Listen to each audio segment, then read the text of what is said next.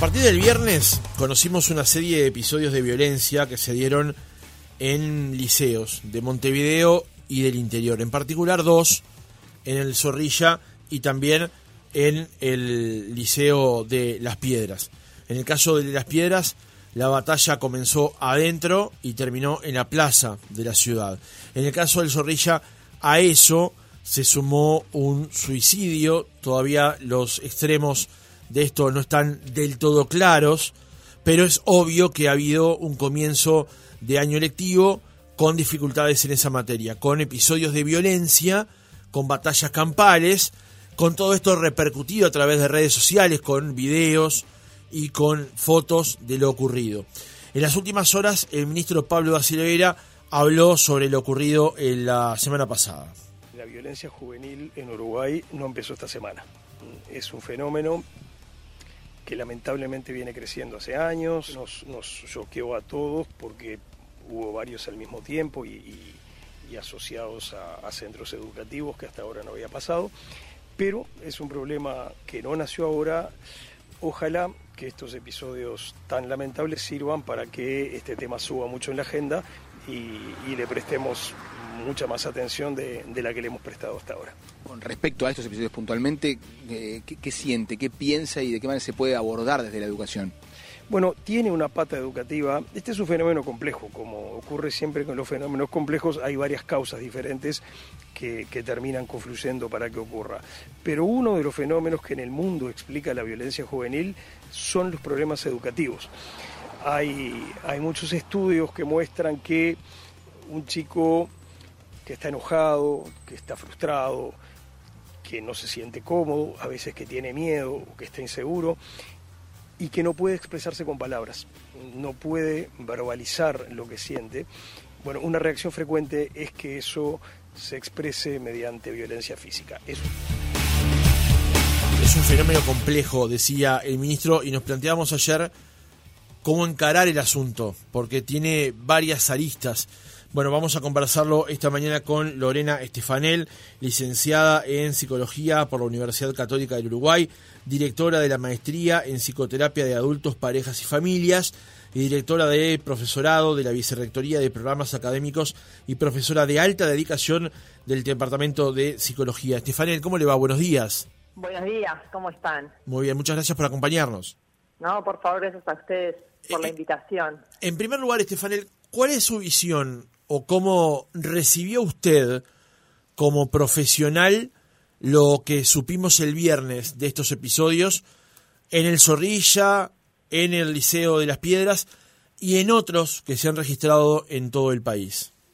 Bueno, mira, la primera sensación que me quedó es que justamente como decía el ministro es de problema complejo. ¿no? Y la segunda sensación que me quedó es de lo peligroso que pueden ser las medidas reduccionistas. Eh, esto que pasó pone en jaque o pone en evidencia este, varios problemas sociales que tenemos, donde de repente uno es el bullying sin duda, pero también nos enfrenta a lo que es el suicidio adolescente y también nos enfrenta a lo que son las convivencias basadas en la violencia. Entonces, eh, lo primero que sentí es, uy, no, no nos quedemos con la idea de que estamos hablando exclusivamente de bullying.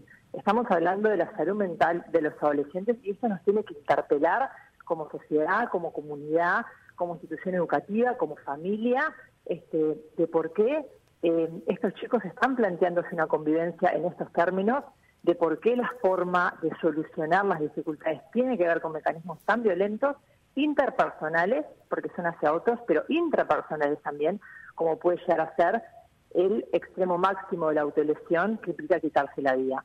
Entonces yo este, lo que sentí el viernes es, eh, claro que en la agenda política y en la agenda pública tenemos que empezar a pensar los temas de salud mental este, desde otro lugar. Claramente las intervenciones que estamos teniendo este, no están siendo efectivas porque este, este problema, lejos de mejorar, cada vez se empeora. Y claramente los problemas de convivencia, donde uno, muy importante, tiene que ver con el bullying y claramente es un gran desencadenante para mucho sufrimiento a todo nivel porque en este momento hay muchos involucrados sufriendo, no solamente este, los allegados de esta familia, sino todos los que de alguna manera participaban de forma activa o pasiva en esto que sucedió, este, que sin duda es un problema enorme, pero no nos podemos quedar con este, miradas lineales donde, este, digamos, bueno, esto tiene que ver con el bullying porque uno de alguna manera puede decir, no, esperen, esto tiene que ver con muchas variables bastante más complejas que solamente una situación este, de acoso escolar. Esa fue un poco la sensación este, que tuve el viernes, ¿no? De alerta, de alarma. Estefanel, el, ministro, el ministro decía en, estas declaraciones que nosotros compartíamos con usted que eh, en realidad la, violencia eh, no era de ahora, no era un fenómeno nuevo, pero que sí llamaba la atención que se diera en centros educativos. Eh, ¿Qué es, lo que, ¿Qué es lo que está sucediendo dentro de los centros educativos o qué es lo que le falta a los centros educativos en este momento para poder hacer un abordaje de este tipo de temas? Claro, lo que en realidad nos pasa en los centros educativos es que es donde se expresa el fenómeno de la convivencia en su mayor potencia. no, uno podría decir, ¿en qué lugar los adolescentes tienen una convivencia más concentrada? Este, bueno, es, en la institución educativa, porque incluso dentro de la familia la convivencia está más diluida. Entonces, hay, hay dos cosas que uno podría este, darse cuenta, ¿no? La primera es que estamos teniendo grandes y serios problemas de convivencia que se expresan en reacciones muy extremas y la segunda cosa es que si bien la violencia este, este, no es de ahora, sí es verdad que este, en los últimos tiempos hemos visto un incremento en los métodos violentos o en la forma en cómo se ejerce esa violencia, que este, lo mismo que sucede con las guerras, uno puede pensar, bueno, guerras existieron siempre, pero los métodos mediante los cuales peleamos, claro, que este, tienen impactos bien distintos. Entonces, uno lo que este, de alguna manera ve cuando veía este tipo de episodios es lo extremo de la expresión de la violencia, ¿no? Es como eh, que uno parece, bueno, ¿por qué pasa más en los centros educativos? Y bueno, porque es donde la convivencia, y a todo nivel, entre ellos, entre los adolescentes y los adultos, entre los propios agentes educativos, este, es como que de alguna manera puede decir, bueno, en el centro educativo pasa la mayor parte de la vida del adolescente, y ahí están sus vínculos centrales, sus vínculos primarios, sus fuentes de satisfacción, pero también su mayor fuente de estrés, todo está concentrado ahí. Esto puede ser de alguna manera también alguna, por llamarlo de alguna manera, alguna resaca de lo que viene dejando estos dos años donde los adolescentes no pudieron eh, convivir plenamente porque la, presencialidad había sido, eh, bueno, no estaba autorizada en los liceos por la, por la pandemia. ¿Puede ser también alguna consecuencia lateral de, la pandemia? Mira, eh, como, como, digo siempre en salud mental, una cosa que nos este, complica mucho son las miradas lineales, ¿no? que a veces nos gusta mucho encontrar, bueno, ¿cuál es la causa de esto? Porque es como que si encontramos una causa, rápidamente podemos pensar una solución. Hay una cosa que sí es verdad que la pandemia nos dejó, nos dejó como toda pandemia un impacto en la salud, donde la mente es una de las dimensiones de la salud, y lo que es verdad es que nos dejó este, con, con, este, con habilidades para enfrentar el malestar un poquito disminuidas, este, no solamente porque bueno la pandemia generó una situación de confinamiento donde los adolescentes fueron sin duda los más afectados fueron los que primero se fueron al confinamiento y los últimos en salir del confinamiento en un periodo de la vida donde la expansión social es absolutamente fundamental para el desarrollo de la personalidad. Este, o sea que uno puede decir, es verdad que fueron las grandes víctimas de las medidas este, que en algún punto la pandemia tuvo. Y mientras que para un adulto fueron este, paulatinas, para un adolescente fueron realmente graves. Pero no podemos pensar que esto solamente tiene que ver con la pandemia. Esto sin duda nos este, interpela en lo que son las habilidades socioemocionales que este, nuestros chicos están teniendo. Yo lo primero que me pregunto cuando miro estos fenómenos es cómo están sufriendo, cómo están sufriendo nuestros adolescentes, cómo, este, por qué la están pasando tan mal, por qué tenemos estos niveles de violencia, por qué tenemos estos niveles de suicidio, por qué tenemos estos niveles de sufrimiento y qué es lo que pasa con el tipo de vida que están teniendo, pero también qué es lo que pasa con las estrategias que tienen para enfrentar y resolver esos, esos problemas que en realidad tienen más que ver con emociones, con pensamientos, este, con dificultades, con problemas interpersonales, donde uno realmente puede ver que tienen este, muchas carencias en lo que son sus habilidades para convivir con otros.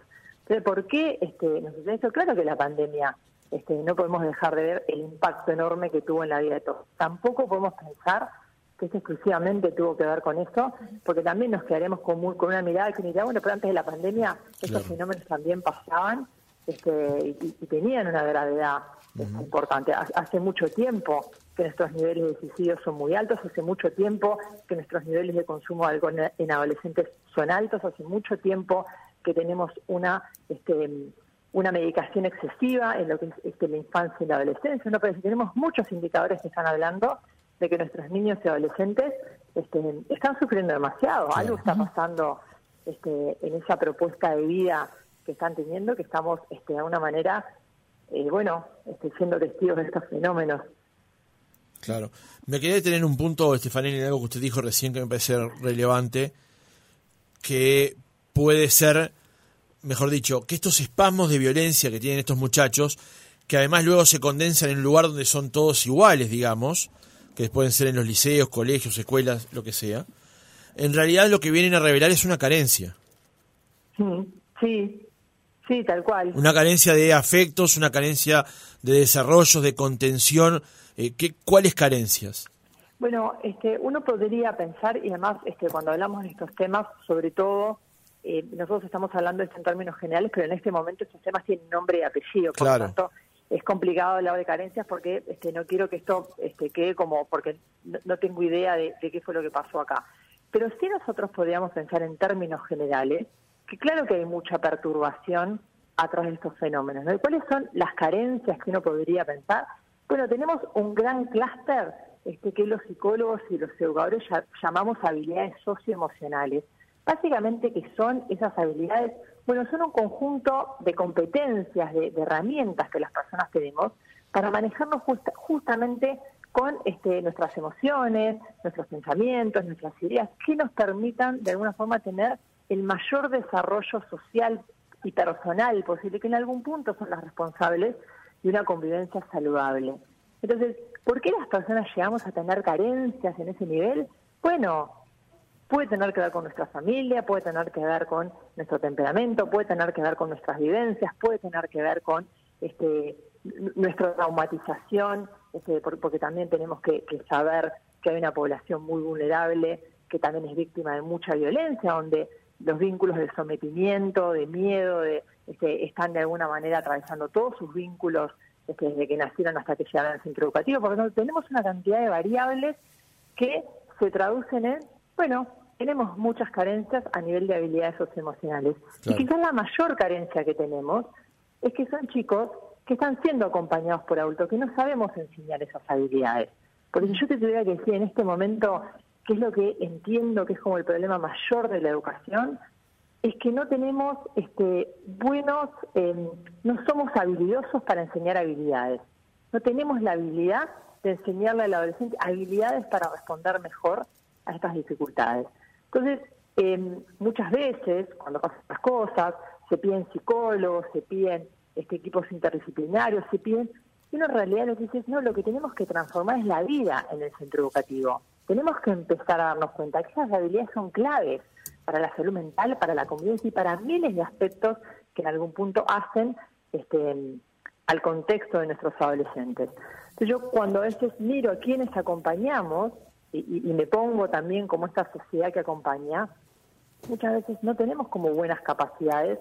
Este, es como que me pregunto qué estamos haciendo ahora en estos contextos donde esto pasó, donde en este momento tenemos una cantidad de chicos este, muy perturbados, no solamente este, los amigos del chico que se quitó la vida, sino que también este, me animo a decirte que hasta algunos chicos que se burlaron en redes y hasta algunos que fueron espectadores no hicieron nada en este momento están muy perturbados por situaciones como la culpa, el arrepentimiento, el dolor, porque a veces no hay maldad, a veces lo, que hay este, atrás de los vínculos de violencia, en, un porcentaje pequeño, sí, a veces hay, hay, una, este, hay una personalidad más psicopática, pero la mayoría de las veces es que la entidad patológica que hay atrás es otra. Entonces, cuando pasan estas cosas, es como un cimbronazo que de alguna manera genera un movimiento tremendo en los grupos.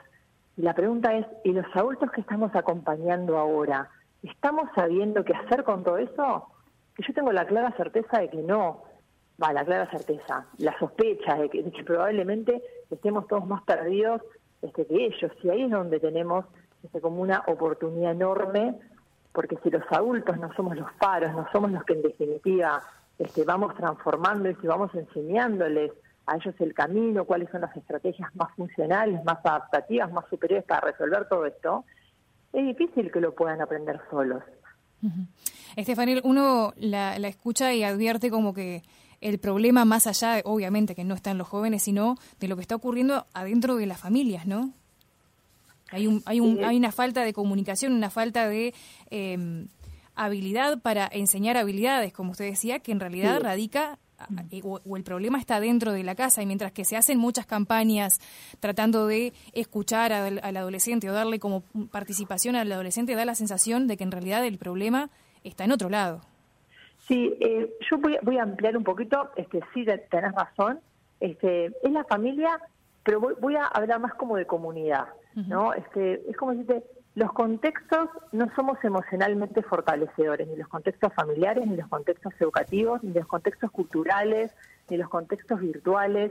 Eh, uno puede decir, somos contextos que no estamos pudiendo fortalecer emocionalmente este, a estas personas que en definitiva son absolutamente dependientes de esos contextos. Entonces, este, más que en la familia, porque a veces la familia también este, hace lo mejor que puede con lo que tiene, ¿no? Y yo siempre cuento lo mismo. Yo trabajo hace mucho tiempo con familias y muy poquitas veces, este, no, digo que no haya encontrado, pero este, por lo general tú, ves que la familia este, hace lo que puede con lo que tiene y muchas veces desde la mejor intención y a veces cree que acompañe lo que hace.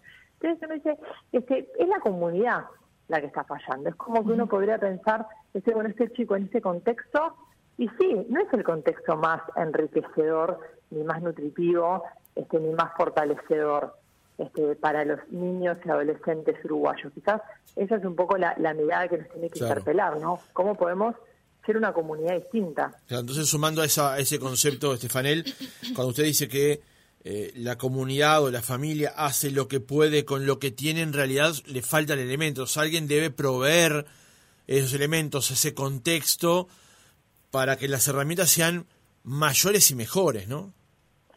Sí, es que, es que esa me parece que es la pregunta que nos tenemos que hacer.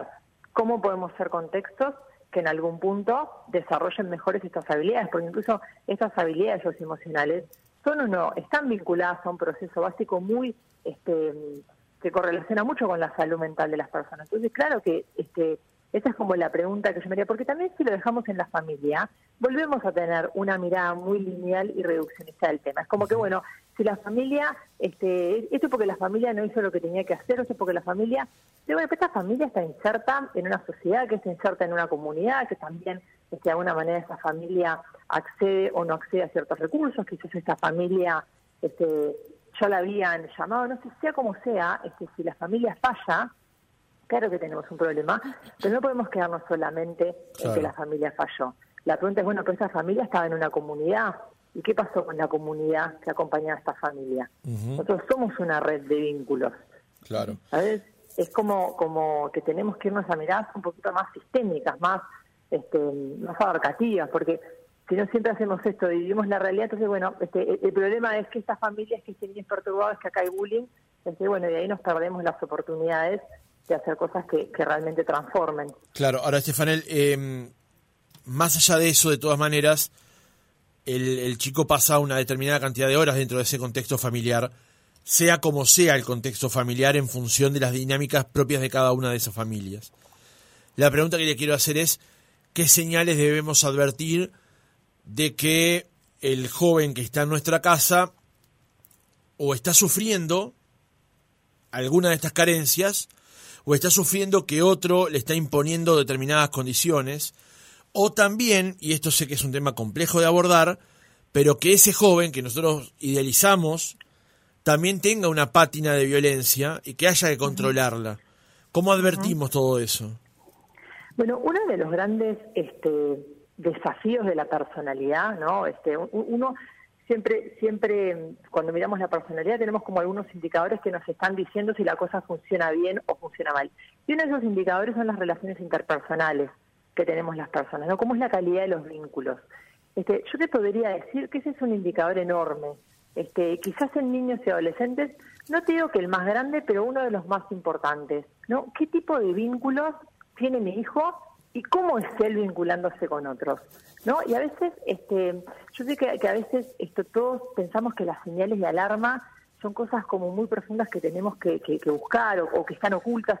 Y a veces tiene simplemente que ver con prestar la atención o poner el foco en las cosas que realmente este, son importantes. Entonces, uno, ¿qué podría pensar en un adolescente? Bueno, un adolescente tiene un desafío enorme que es el de pertenencia, el, el de armar como su mundo de pares. La adolescencia es el momento de la vida donde justamente lo que se da es una expansión en la personalidad y ese chico es, empieza a generar nuevos vínculos que de alguna manera rompen ese núcleo primario que es la familia, que muchas veces en la escuela es el prioritario y empieza de alguna manera a expandirse, ¿no? Por eso este, en la adolescencia el mundo de pares es tan importante, es tan determinante, porque uno puede decir, bueno, tú sos el adulto que sos en algún punto por todos los vínculos que te acompañaron y que construiste prácticamente en el liceo este, y, en, los años posteriores.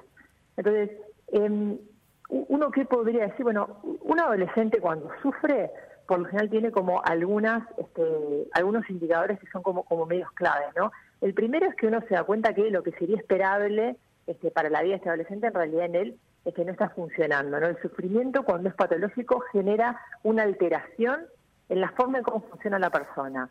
Alteraciones académicas, alteraciones sociales, alteraciones económicas, alteraciones en patrones de vida. Eh, el sufrimiento que, de alguna manera entendemos normal o evolutivo, es un sufrimiento que nos permite seguir funcionando.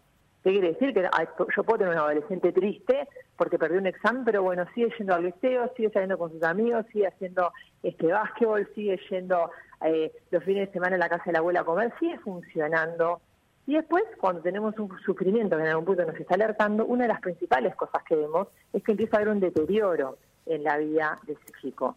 Eh, y a veces darse cuenta del deterioro simplemente con, con, prestar un poquito más de atención, ¿no? Con darte cuenta que de repente hace muchos fines de semana que no sale con ningún amigo, darte cuenta que no está teniendo ningún vínculo significativo, darte cuenta que tiene 15 años y no le invitaron a ninguna fiesta, darte cuenta que este no tenía bajas y empezó a tener siete bajas, que no quiere ir al liceo, que, que hace tres semanas que no se baña, no, todas cosas que no dice, bueno, este, esto de alguna manera nos está este, implicando un deterioro en, lo que eran las funciones de este chico. Por lo tanto, eso quizás es lo más, este, lo, más evidente y en los adolescentes, por lo general, en el primer lugar donde se empieza a expresar es en la forma en cómo se vinculan con los demás y con ellos mismos.